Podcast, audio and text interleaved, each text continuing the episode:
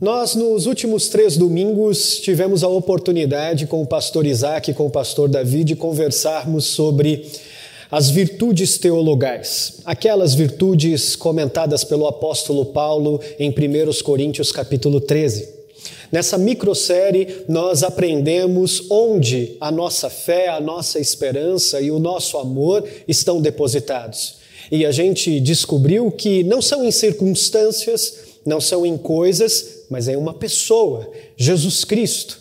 E por isso nós podemos descansar e ter segurança. Hoje, nesse sermão, que não faz parte dessa microsérie, eu quero conduzir os irmãos à reflexão sobre essa pessoa, sobre a certeza de que nossa fé, esperança e amor estão depositadas no lugar certo. Vamos orar, vamos pedir a Deus para falar conosco essa manhã e nos conduzir à verdade da Sua palavra para que ela encontre um lugar seguro no nosso coração. Curve a sua cabeça. Senhor, nós te agradecemos pela oportunidade que o Senhor nos dá de ouvirmos a Tua palavra. Obrigado por isso, Senhor. Que ela nos instrua, que ela possa encontrar um solo fértil no nosso coração e produzir frutos que não sejamos meros ouvintes, mas que sejamos discípulos do teu filho Jesus, para que possamos viver essa palavra todos os dias. Nós te agradecemos por isso, no nome de Jesus Cristo. Conta-se a história de um peregrino que, no meio da sua viagem, cansado, ele decidiu parar para se refrescar um pouco e descansar. Beber um pouco de água, se sentar e descansar um pouco. E quando ele fez isso, logo em seguida chegou um pastor com um grande rebanho de ovelhas. Elas vieram também se refrescar e descansar um pouco naquele lugar tranquilo que ele estava. Eles ficaram ali sentados enquanto as ovelhas bebiam, pastavam, descansavam, ficaram ali conversando. Logo em seguida chegou outro pastor, com um grande rebanho de ovelhas também.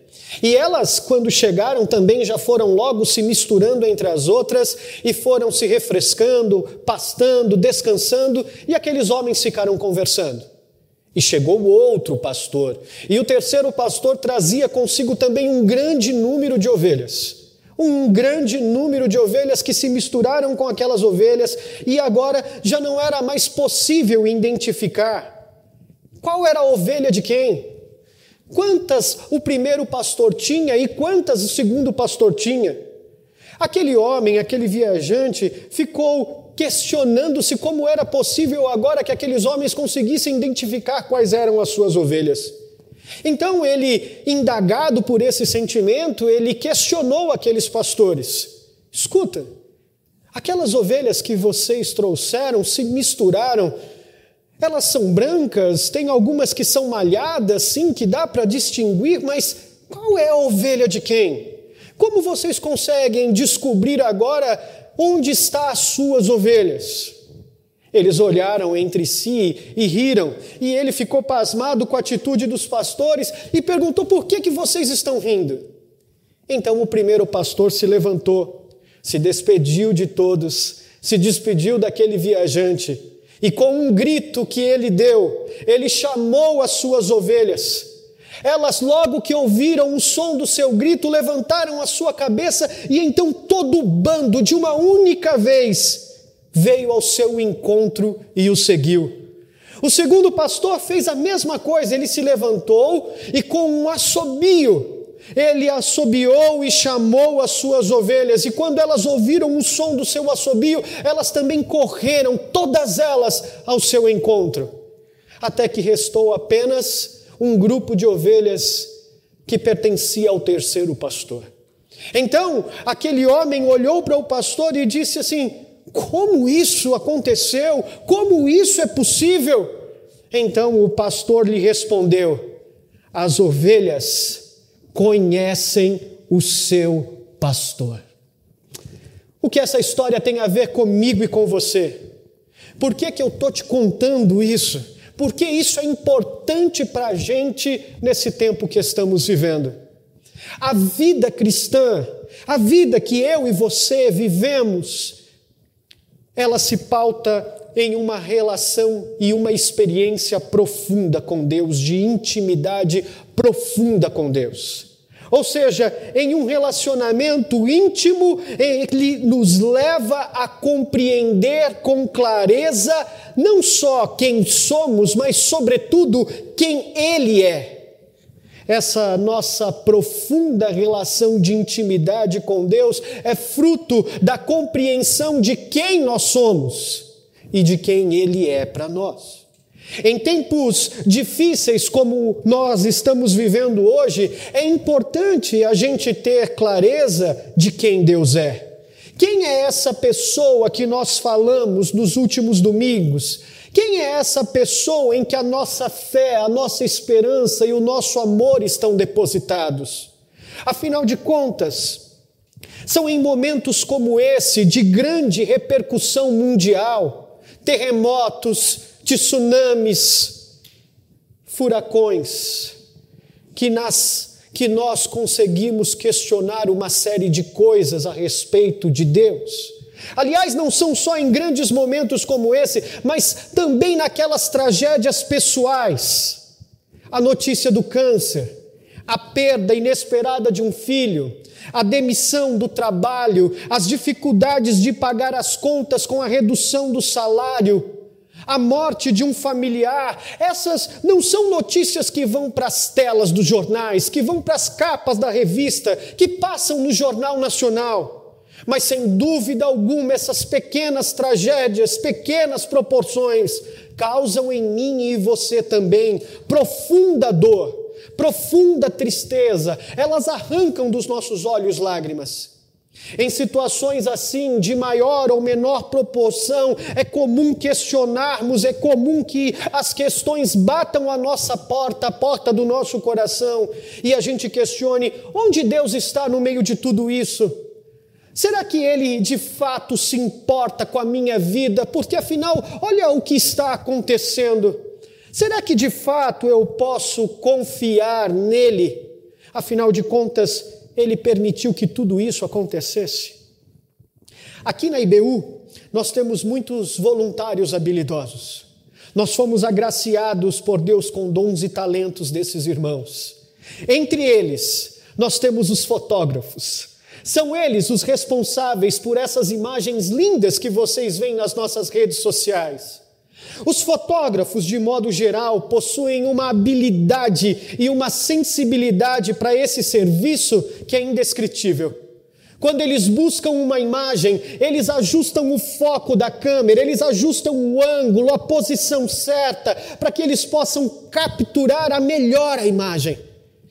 E quando eles fazem isso, nós somos capazes de enxergar com nitidez a beleza da imagem mais obscura. Esse é o nosso desafio essa manhã. Esse é o meu desafio essa manhã. Olhando para o Salmo 23, à luz das lentes de Davi, nós voltarmos a enxergar com nitidez a beleza do amor cuidadoso do nosso Deus, que perdemos no meio do caos da nossa vida que perdemos no meio das pequenas tragédias que bateram a nossa porta, que nos levaram a questioná-lo. Por isso, eu quero te convidar a abrir a sua Bíblia no Salmo 23, para que a gente consiga ler a primeira estrofe dessa poesia hebraica e, à luz dela, entendermos, desfocarmos e entendermos quem Deus é para nós e por que a nossa fé esperança e amor devem estar depositados nele. O salmista, na primeira estrofe do salmo, ele faz uma afirmação categórica. Ele diz: O Senhor é o meu pastor e de nada terei falta. O Senhor é o meu pastor, de nada terei falta. Se eu desafiasse você a definir quem Deus é para você hoje, como você o definiria?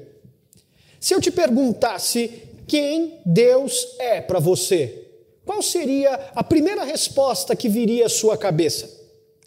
Talvez você responderia ao meu questionamento dizendo: Deus é criador de todas as coisas, pois pelo poder da Sua palavra, lá em Gênesis 1, todas as coisas vieram a existir.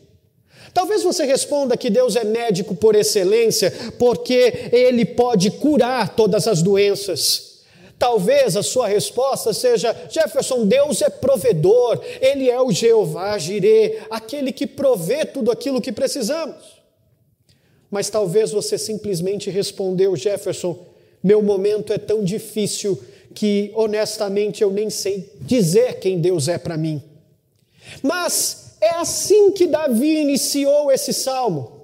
É assim que Davi inicia essa poesia hebraica, ilustrando quem Deus é para ele.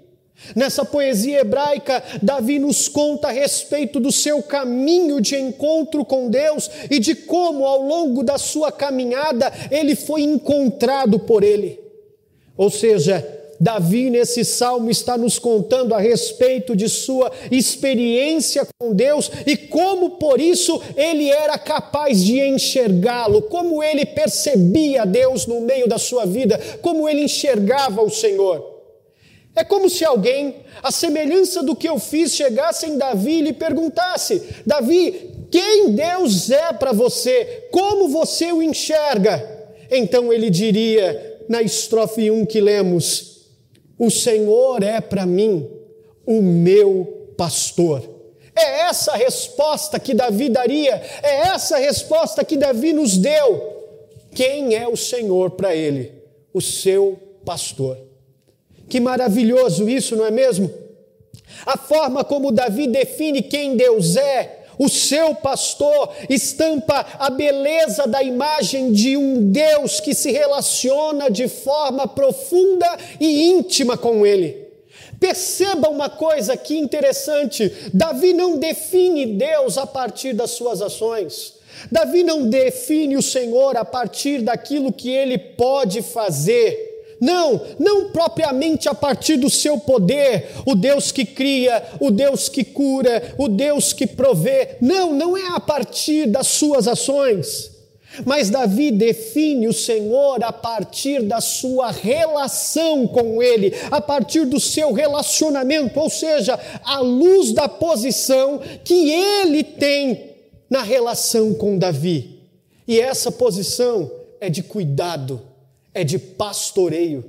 Isso, sem dúvida alguma, revela mais do que sua posição nessa relação. Revela a consciência que Davi tinha de sua profunda necessidade e dependência de Deus. Isso é relacional.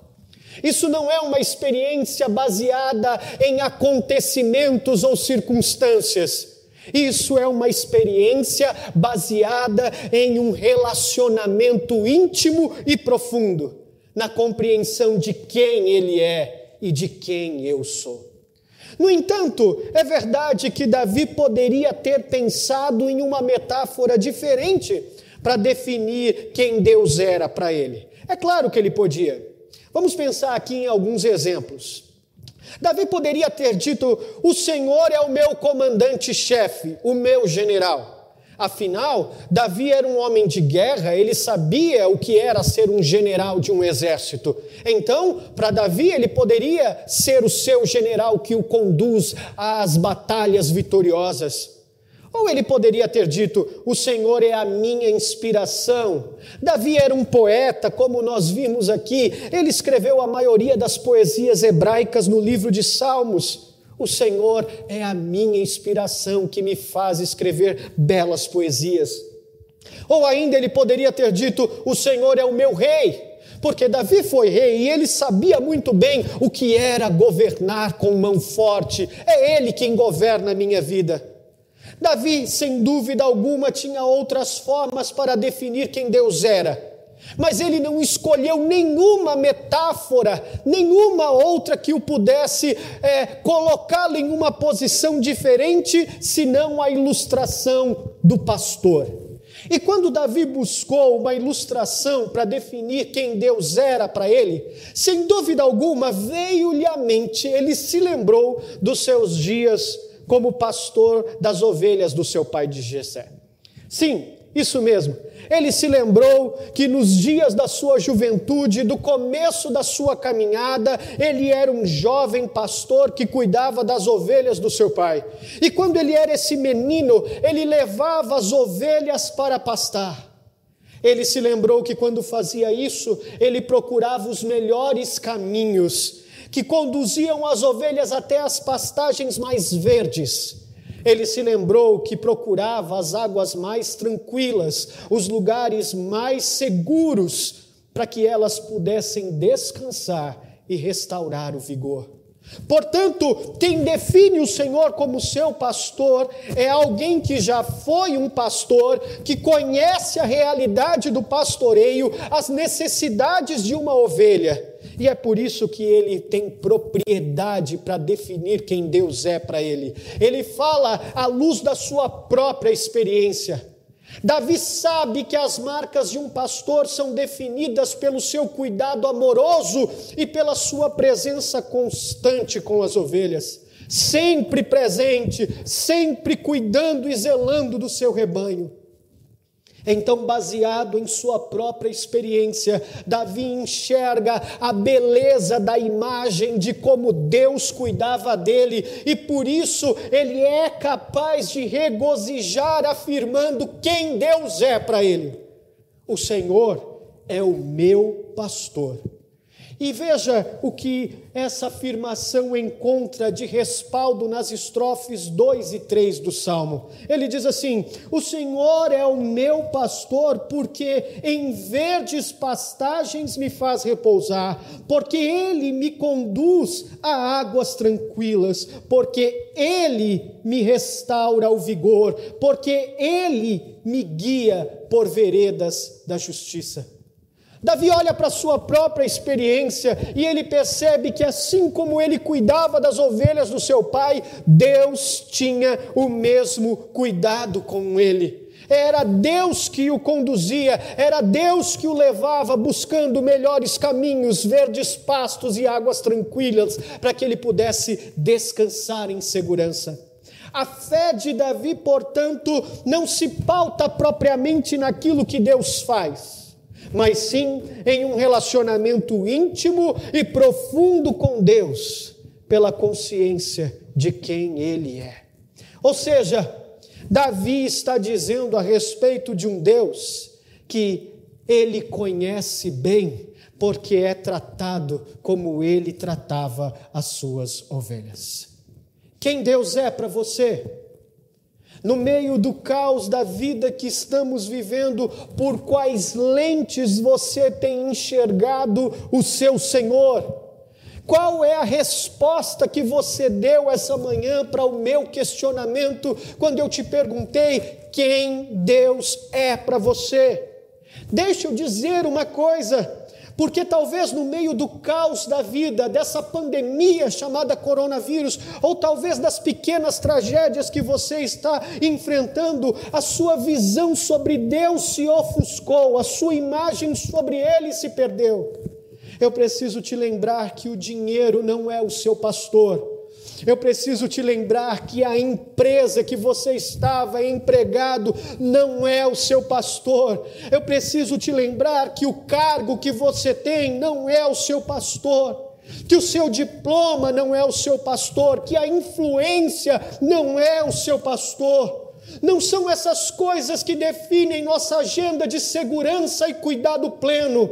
Não são essas coisas que respondem às nossas necessidades reais. Não é a ela que nós nos apegamos. Não é sobre o que temos. Não é sobre o lugar que estamos no meio da história da vida. Mas é sobre quem temos conosco na história da nossa vida. É sobre quem nos conduz. É sobre quem nos guia. É sobre uma pessoa. E por isso, não importa o lugar que você esteja nesse momento, se na sala da sua casa ou num quarto de hospital, não importam as coisas, se Ele, somente Ele, estiver conosco, se Ele for o meu e o seu pastor. Você precisa de um pastor chamado Jesus e de acordo com Davi, você o tem. Você pode enxergar a beleza dessa imagem? Recentemente, a minha mãe fez uma cirurgia de catarata. Elas eram pequenas, não eram tão grandes, mas elas já eram suficientes para impedir que minha irmã, minha mãe, tivesse uma visão clara do texto que ela tentava ler, do ônibus que ela tentava pegar. Então ela decidiu fazer uma cirurgia e quando ela retirou aquelas pequenas cataratas e passou o período do curativo, ela olhou para mim e disse assim: Agora eu estou enxergando. Que cataratas eu e você precisamos enxergar, tirar dos nossos olhos para enxergar a beleza dessa imagem? Que cataratas você precisa tirar dos seus olhos para compreender a beleza, o foco correto com nitidez da imagem desse Deus que não é o que é pelo que ele pode fazer, mas simplesmente por quem ele é, o pastor da sua vida. É preciso que a gente enxergue a beleza dessa imagem. É preciso que você tire as cataratas. Mas a verdade do texto não para por aí. Entre as linhas do texto, ao ilustrar Deus como sendo seu pastor, Davi faz uma afirmação, uma segunda verdade. Orgulhosamente, ele dá a entender que ele, Davi, era sua ovelha. Ora, se Deus é o meu pastor, consequentemente, eu, Davi, sou a sua ovelha. É isso que está implícito no texto. Não existem pastor de cavalos ou qualquer outro animal. Pastor só pastoreia ovelhas. Portanto, a segunda verdade implícita nesse texto é a verdade de como Davi se vê nessa relação de pastoreio. E ele se vê como ovelha do seu rebanho. É exatamente isso a forma como Davi enxergava Deus. Ele refletia ele sendo o pastor cuidadoso, mas por outro lado, ele se via como um homem frágil e totalmente dependente e necessitado de proteção. Quando eu estava estudando esse texto, eu me deparei com uma afirmação de Calvino no seu comentário sobre os Salmos, e ele disse assim: Deve-se, porém, observar que Deus só é pastor em relação àqueles que, tocados com o senso de sua própria fragilidade e pobreza, sentem-se dependentes de sua proteção e que espontaneamente habitam o seu redil e se deixam governar por ele. Era exatamente assim que Davi se via, necessitado e dependente de todos os animais criados por Deus, eu diria que a ovelha é a menos capaz de cuidar de si própria. Ovelhas são tolas, ovelhas são débeis, elas não possuem discernimento. Você já conheceu um adestrador de ovelhas? Você já viu alguma ovelha fazendo truques? Pula, deita, fica de pé, rola. Não, você nunca viu isso, porque ovelhas não possuem discernimento para aprender, elas são tolas. Ovelhas também são indefesas.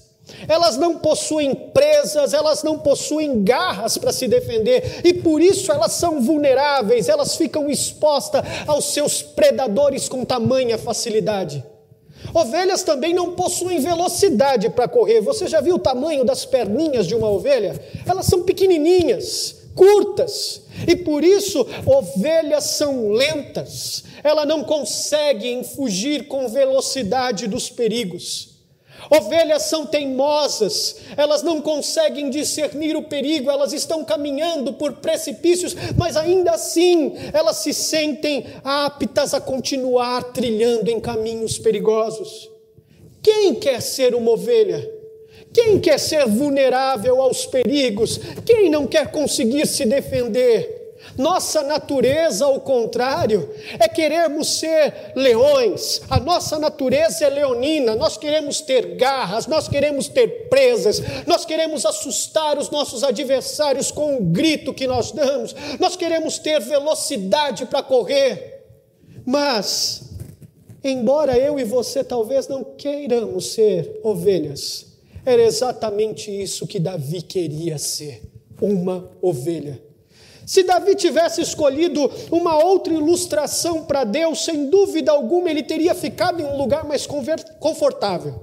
Ora, se Deus fosse o seu general, então ele poderia dizer: Eu, Davi, sou o seu tenente. Se Deus fosse a sua inspiração, ele poderia dizer: Eu, Davi, sou o seu poeta. Quem é que não quer ser um poeta? Quem é que não quer escrever coisas bonitas? Se Deus fosse o seu rei, então Davi poderia dizer: Eu sou o seu vassalo que o sirvo. No entanto, por mais que essas posições lhe dessem conforto, não traziam para Davi a verdadeira segurança que somente o pastor poderia oferecer para ele diante da sua realidade, necessidade e dependência. Davi sabia que ao longo da caminhada a vida pode ser mais difícil do que aquilo que a gente sonha e espera. E que ele sozinho não era capaz de cuidar bem de si mesmo. Observe o que está escrito na estrofe de número 4. Mesmo que eu andar por um vale de trevas e morte, não temerei perigo algum, pois tu estás comigo. Davi não tinha uma visão hollywoodiana e romantizada da vida. Ao contrário, Davi reconhece que na vida real, essa vida que a gente vive na pele, há momentos em que os vales verdejantes e as águas tranquilas vão dar lugar a um cenário sombrio e perigoso, um vale de trevas e de morte. Davi sabia que em lugares assim não era seguro andar sozinho, que ele não podia ser seu próprio guia, Davi sabia que ele não era autossuficiente e por isso ele reconhece a sua miserabilidade diante do caos e se vê como uma, como uma ovelha, tal qual eram as ovelhas do seu pai, quando ele precisou defendê-las de um urso e de um leão. Talvez Davi tenha se lembrado quando escreveu a estrofe 4 desse salmo que um dia a vida calma do jovem pastor nos pastos verdejantes deu lugar às angústias da vida adulta de um homem que tentava escapar vivo do vale da sombra da morte, fugindo de Saul, se escondendo de caverna em caverna para sobreviver. Sim, acredite, o que Davi está dizendo é que há momentos que a bonança e a calmaria vão dar lugar ao desespero e ao pavor. Sim, o que Davi está dizendo é que há momentos em que o chão vão fugir dos nossos pés de repente. Sim, o que Davi está dizendo é que eu e você, crentes em Jesus, estamos sujeitos a isso. O cristianismo não é um convite para uma agenda triunfalista, de triunfos nessa vida. Ao contrário, desculpe eu te decepcionar, mas o cristianismo é um convite ao martírio. O cristianismo é um convite para que eu e você tomemos sobre nós a nossa cruz e seguimos o Mestre. O martírio de homens e mulheres que reconheceram quem são, pobres, frágeis, incapazes de se salvar, dependentes de Sua graça e misericórdia, e por isso decidiram morrer para si e viver para Cristo, quais sejam as circunstâncias. Querem vales verdejantes, querem vales de trevas e morte, não é sobre nós não é sobre o lugar que estamos, mas é sobre quem está conosco, é sobre uma pessoa, Jesus Cristo de Nazaré. Eu reconheço, verdade, eu reconheço que o vale da sombra da morte é um dos piores lugares para se viver. A gente vive no vale da sombra da morte com a sensação de que podemos morrer a qualquer momento.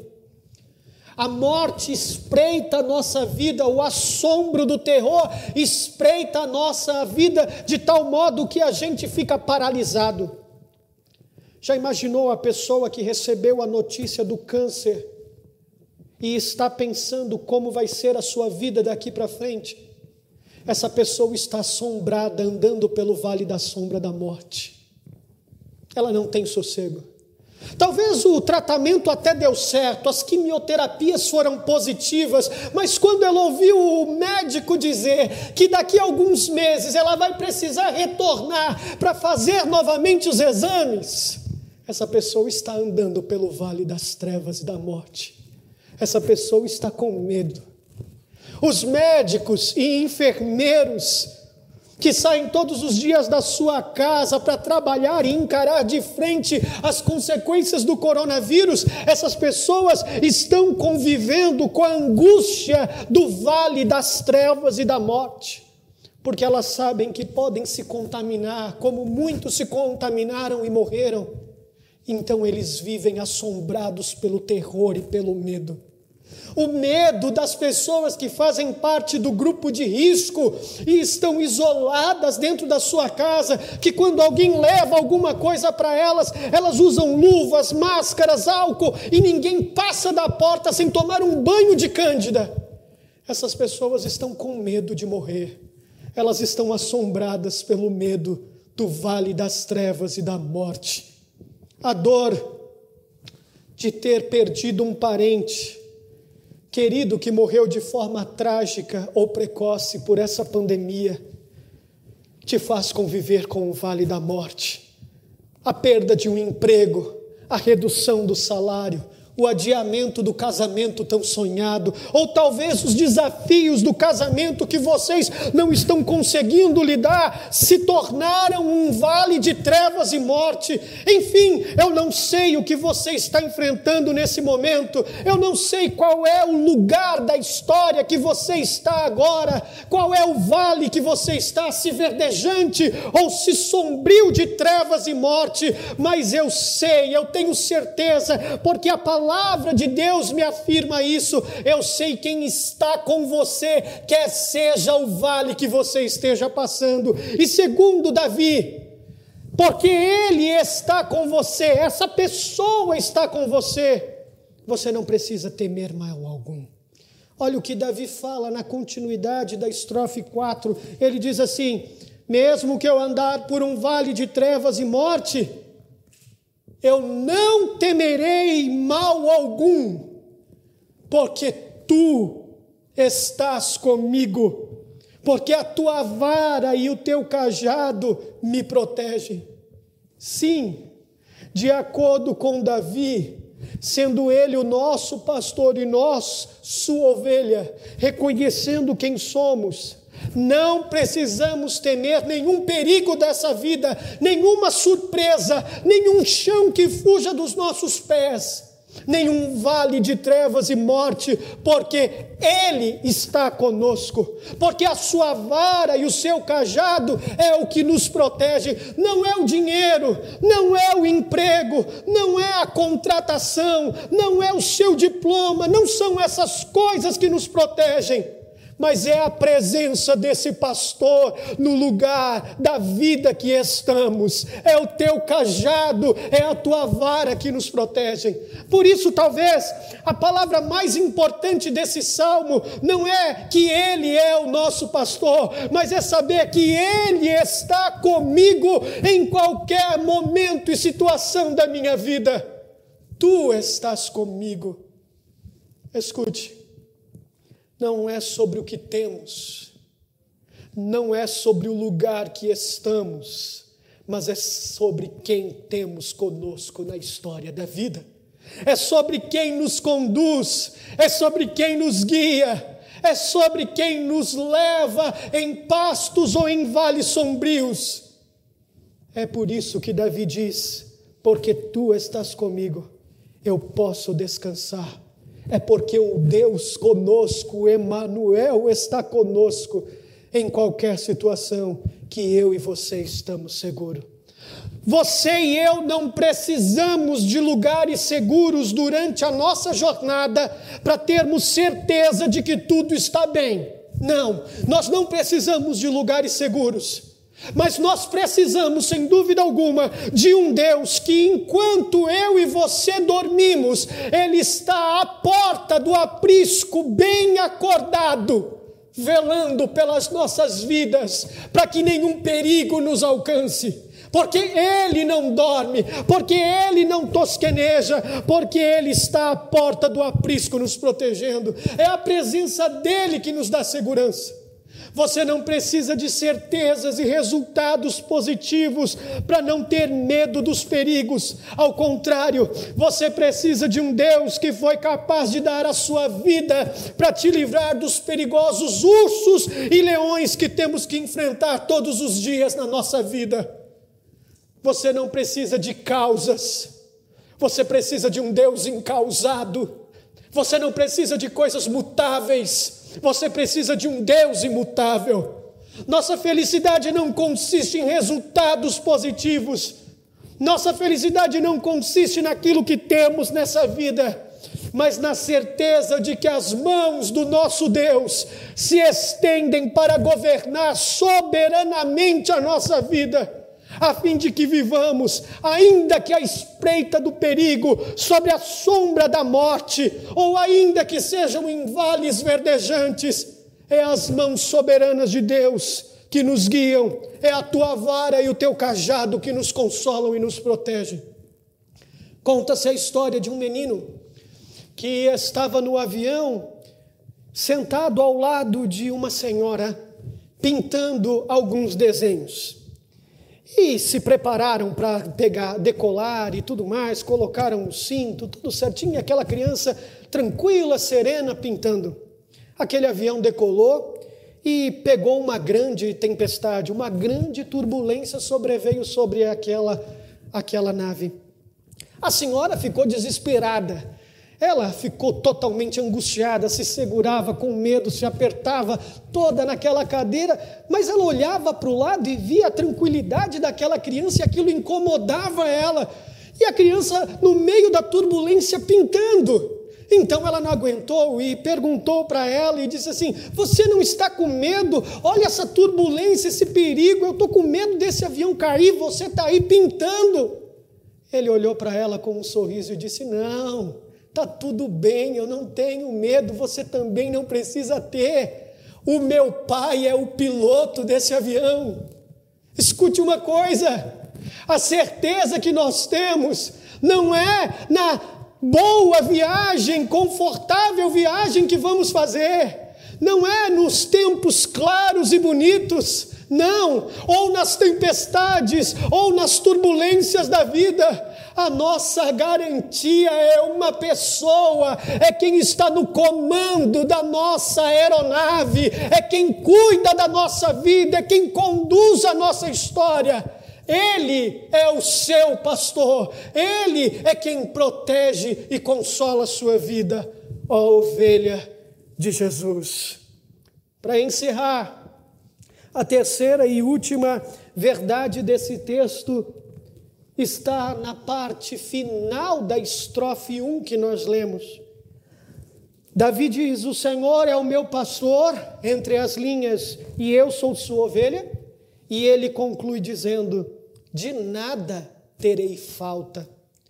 Davi aqui nos dá o desfecho de qual é o desfecho de ter o Senhor como nosso pastor. Nada me faltará. E isso é de extrema importância para mim e para você, porque é a conclusão que Davi chegou a respeito do seu relacionamento com Deus. Um leitor desavisado, desatento, poderia dizer que a conclusão de Davi, nada me faltará, deriva da estrofe de número 5. Olha o que está escrito na estrofe de número 5 depois que Davi passou pelo vale da sombra da morte, ele disse: Preparas um banquete para mim à vista dos meus inimigos. Tu me honras, ungindo a minha cabeça com óleo e fazendo transbordar o meu cálice. Ora, Jefferson, é isso. Olha que resultado magnífico para quem passou pelo vale da morte. Agora ele está num banquete, agora o cálice dele transborda. O agir de Deus é lindo, Jefferson, na vida de quem é fiel. No começo a gente tem provas amargas, mas no fim tudo é um sabor de mel. Não, não é assim. Desculpa te decepcionar mais um pouco, mas isso é uma verdadeira heresia. Nada me faltará, não fala a respeito dos triunfos da vida, mas fala a respeito do caráter do pastor, de quem ele é e qual é o seu caráter. Dá uma olhadinha na, no final da estrofe 3, que eu não li propositalmente. Davi diz assim: Olha, Ele é o meu pastor, Ele me guia por verdes pastos, por águas tranquilas, Ele me restaura, Ele me guia no meio dos vales sombrios, e Ele faz isso por amor do seu nome. Ou seja, o que Davi está dizendo que aqui com essa expressão aqui, não é por nós, não é porque somos bons, não é porque nós merecemos alguma coisa. A nossa confiança e segurança não é por conta da nossa beleza ou capacidade, mas é por amor do seu nome. É nisso que consiste a nossa segurança, é nisso que consiste a conclusão de Davi. Nada me faltará, é porque quem Ele é me garante isso.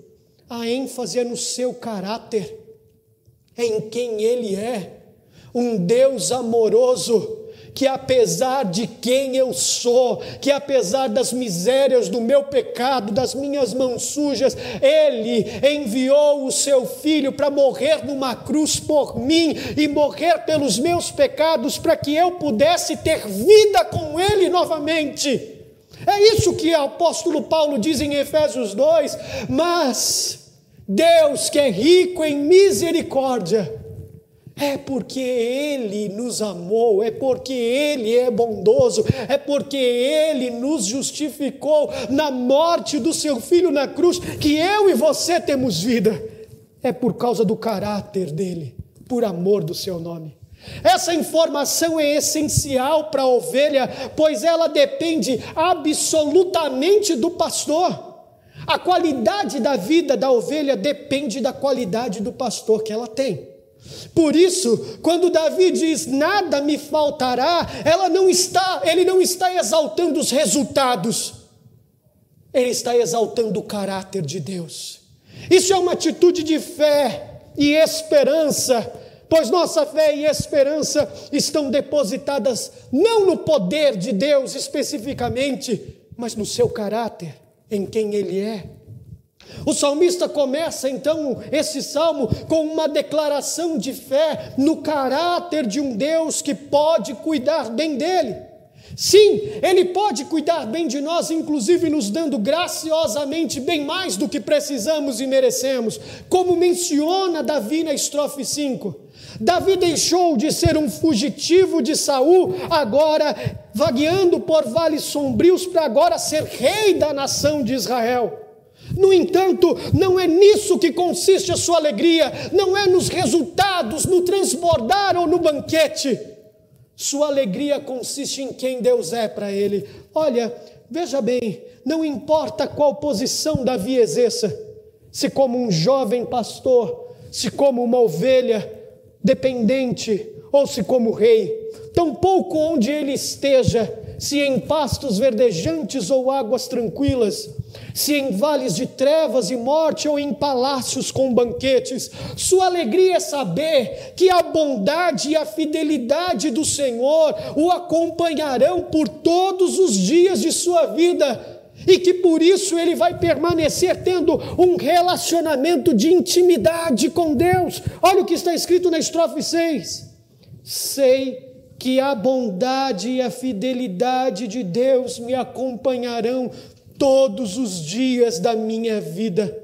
Davi não está falando de bens, Davi não está falando de certezas, não está falando de realizações pessoais fundadas no querer. Davi está falando de da satisfação e de contentamento de tê-lo andando com ele em qualquer circunstância da vida, em tê-lo como pastor, em ser a sua ovelha, isso é relacional.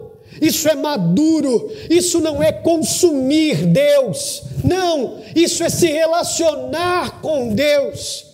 É a visão de alguém que ao longo da caminhada abandonou suas lamúrias, seus conflitos e decidiu crescer, crescer conhecendo quem Deus é para ele. Por isso ele diz: Eu sei que não importa o lugar que eu esteja, Deus sempre será bondoso e fiel comigo todos os dias, e por isso eu posso continuar descansando na sua casa. Se você me conhece, você sabe que eu adoro Nárnia. Você já deve ter ouvido eu contar várias histórias de Nárnia aqui. Eu vou te contar mais uma. Quando Lúcia volta a Nárnia, a rainha Lúcia volta a Nárnia, ela se encontra com Aslan na segunda vez. E quando ela se encontra com Aslan, ela, ela tem uma impressão de que Aslan estava maior do que a primeira vez que ela esteve em Nárnia. Então ela diz: Aslan, como você está grande, como você cresceu, Aslan. E então Aslan olha para ela e diz: Não, eu não cresci. Você é que está mais crescida, Lúcia. Você que está mais crescida, meu bem. Ora, você não cresceu? Não, eu não cresci. Mas deixa eu te dizer uma coisa, Lúcia. À medida que você for crescendo, à medida que você crescer, eu cada vez mais parecerei maior aos seus olhos. Esse salmo é um convite para mim e para você entendermos que a fé cristã se pauta pelo nosso relacionamento crescente com Deus pela consciência que cada um tem de quem ele é, mas, sobretudo, de sua profunda necessidade de Deus e entrega a Ele. Talvez a sua visão hoje, nesse momento, no lugar da vida que você está, está ofuscada. Os vales verdejantes e as águas tranquilas deram lugar ao assombro e o medo dos vales sombrios de trevas e de morte. Mas você consegue olhar bem essa imagem que Davi apresentou para nós essa manhã?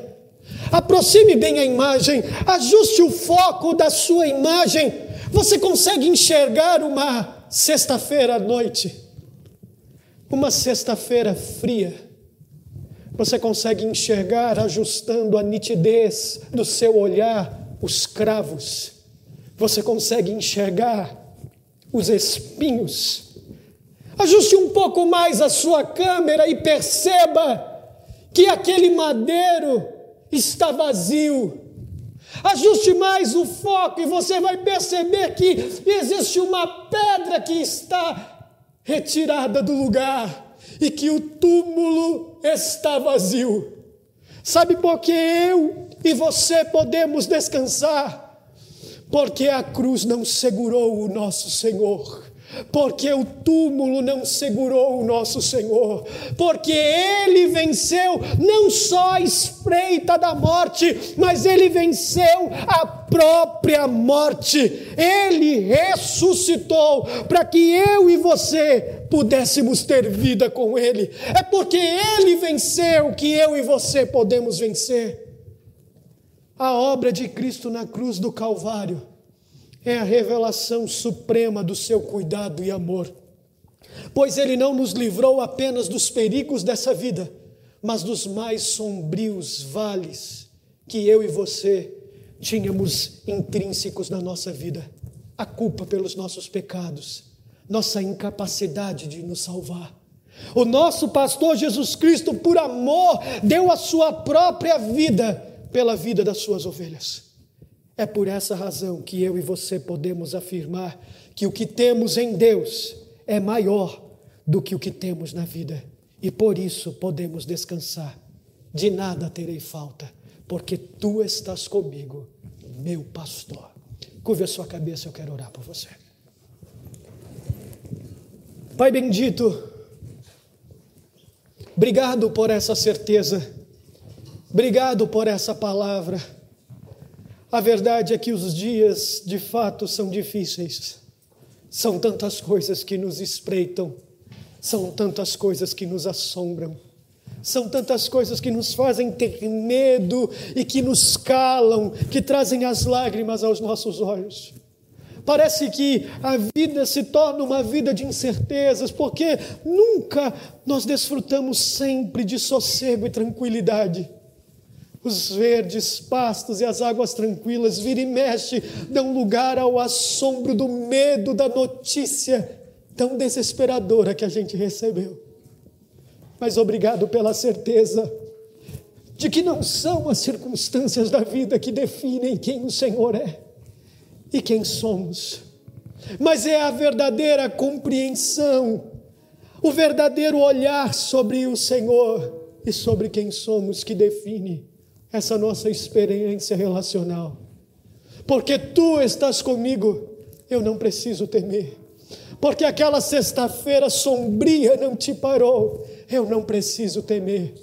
Porque a cruz está vazia, o túmulo está vazio, mas o trono não.